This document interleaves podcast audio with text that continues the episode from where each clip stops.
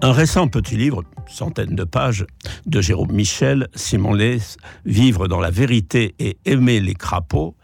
m'a fait me replonger dans ceux euh, du même Simon Lès, et je ne le regrette pas.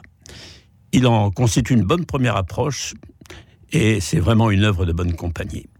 Il y a plus de 50 années, la publication du livre Les habits neufs du président Mao, qui furent pour le dictateur totalitaire chinois ce que le gamin du comte d'Andersen a, été pour l'empereur dans le fameux conte,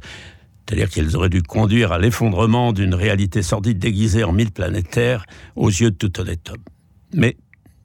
hélas que le visage poupin rose de Mao continue de trôner sur le lieu le plus important de toute la Chine d'aujourd'hui, montre que décidément la vérité et la politique matinée de propagande ne font pas bon ménage. On peut même se demander si pour le gamin d'Andersen, la fin réaliste de l'histoire, dans le cas de Simonis, et non pas que soudain les yeux se dessillent et qu'il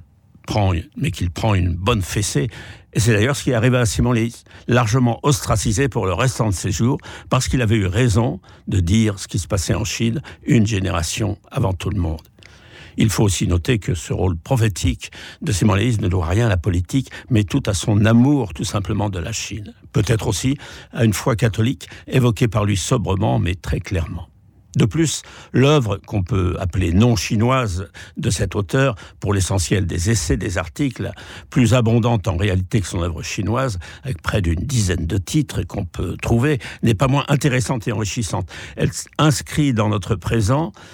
il est mort en 2014, une tradition illustrée avant par Swift, Johnson, plus récemment par Chesterton ou Orwell,